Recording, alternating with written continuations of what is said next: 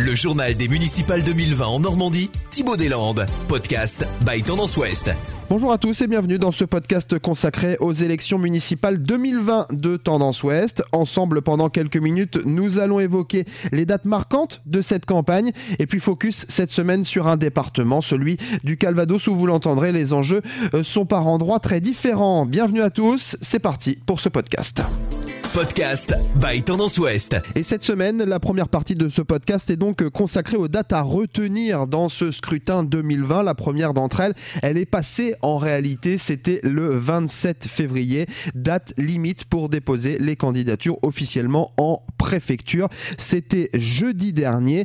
Désormais, on connaît le nom de l'ensemble des candidats, qu'ils soient sur une liste ou non. La prochaine date, c'est le 2 mars à minuit, ouverture officielle de la campagne électorale vous allez voir fleurir sur les panneaux que vous retrouvez partout dans votre ville, eh bien, les visages de vos potentiels futurs maires.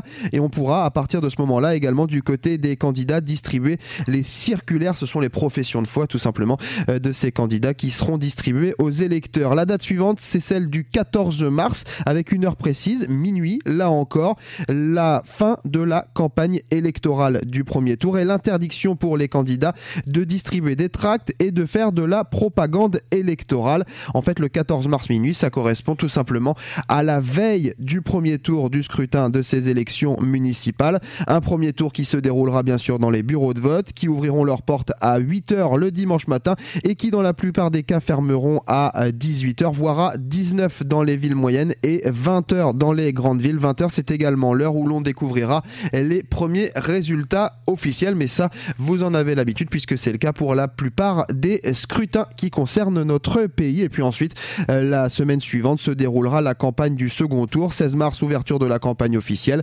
17 euh, mars, clôture du dépôt des candidatures. 21 mars, minuit, clôture de la campagne du second tour. Et 22 mars, second tour de ces élections municipales 2020. On part dans le Calvados. Podcast by Tendance Ouest. Et on retrouve cette semaine Célia Karadec dans ce département du Calvados avec comme d'habitude trois questions et Célia on commence par les endroits où dans ce scrutin il n'y aura pas vraiment de suspense. Et d'abord direction la capitale, Caen où Joël Bruno fait office de grand favori? Le maire Les Républicains repart avec 11 de ses 12 adjoints actuels et ses alliés centristes de 2014, UDI et Modem notamment. Ce qui fait beaucoup causer ici c'est la présence de 10 membres de Nous sommes Caen, association proche de la République en marche sur sa liste. En pleine bataille contre la réforme des retraites, cela pourrait coûter des points à Joël Bruno. Mais face à lui, la gauche part fractionnée avec cinq listes, dont deux principaux challengers. D'abord l'écolo Rudy L'Orphelin qui compte surfer sur la vague verte, deuxième force politique à Caen aux élections européennes. Il est parvenu à convaincre le Parti communiste et l'équipe de citoyens à Caen de Xavier Lecoutour de faire alliance. Ensuite, le conseiller départemental socialiste Gilles Déterville, soutenu entre autres par Génération, mouvement fondé par Benoît Hamon. Point commun entre ces deux adversaires, ils étaient tous les deux membres de la majorité entre 2008 et 2014 pendant le mandat de Philippe Duron. Comme si cela ne suffisait pas, rajouter à cela une liste soutenue par la France insoumise, celle de Philippe Veltaigne, une liste citoyenne de gauche et écologiste emmenée par Aurélien Guidi et celle de Pierre Kazevitz de Lutte ouvrière. Enfin, le Rassemblement national présente une néo-canaise, la conseillère régionale Isabelle Gilbert, qui vise 12 à 13 des voix et l'entrée du parti de Marine Le Pen au conseil municipal. Toujours dans l'agglocanaise, la deuxième ville du département avec 22 000 habitants voit s'affronter trois candidats.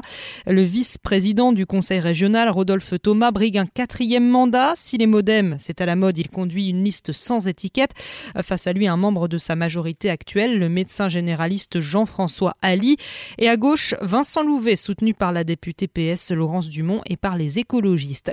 À Bayeux prime aussi au sortant Patrick Gaumont, d'autant que ses actuels opposants au conseil municipal ont jeté l'éponge, mais il devra quand même faire face à une liste citoyenne emmenée par un binôme, Mathieu Frison, Agnès Furon, qui comprend notamment des responsables associatifs, et au Rassemblement national de Philippe Chaperon, ex-conseiller régional qui s'était présenté à Caen en 2014. En revanche, ce sera plus partagé dans le pays d'Auge. Oui Thibault, peut-être ben que oui, peut-être ben que non. Le dicton normand convient bien à Lisieux où les deux derniers scrutins se sont joués en quadrangulaire au deuxième tour.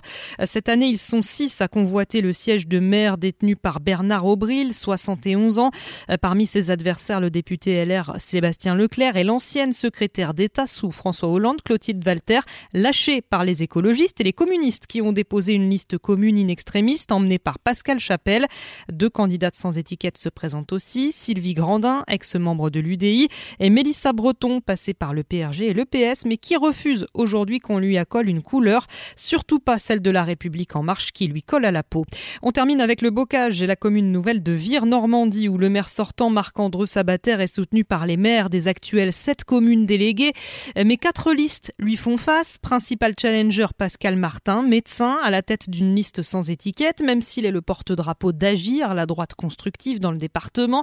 Il y a aussi Jérémy Folly, conseiller municipal d'opposition, Jean-Philippe Roy pour le Rassemblement national et Cindy Baudron, désigné tête d'une liste citoyenne, figurez-vous Thibault, par tirage au sort. Et puis Célia, on gardera un œil sur deux communes où les maires sortants ont affaire avec la justice. Oui, il s'agit de Romain Bas et d'Ouistreham, condamnés fin janvier à une amende pour faux et usage de faux, et Tristan Duval à Cabourg, jugé en appel le 10 avril prochain, tout comme sa compagne pour violence conjugale.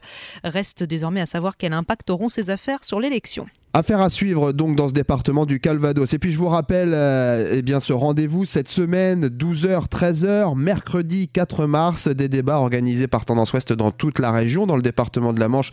Nous serons à Cherbourg, à Caen dans le Calvados, à Alençon bien sûr dans l'Orne et puis deux débats aussi en Seine-Maritime au Havre et à Rouen. Excellente semaine à l'écoute de Tendance Ouest.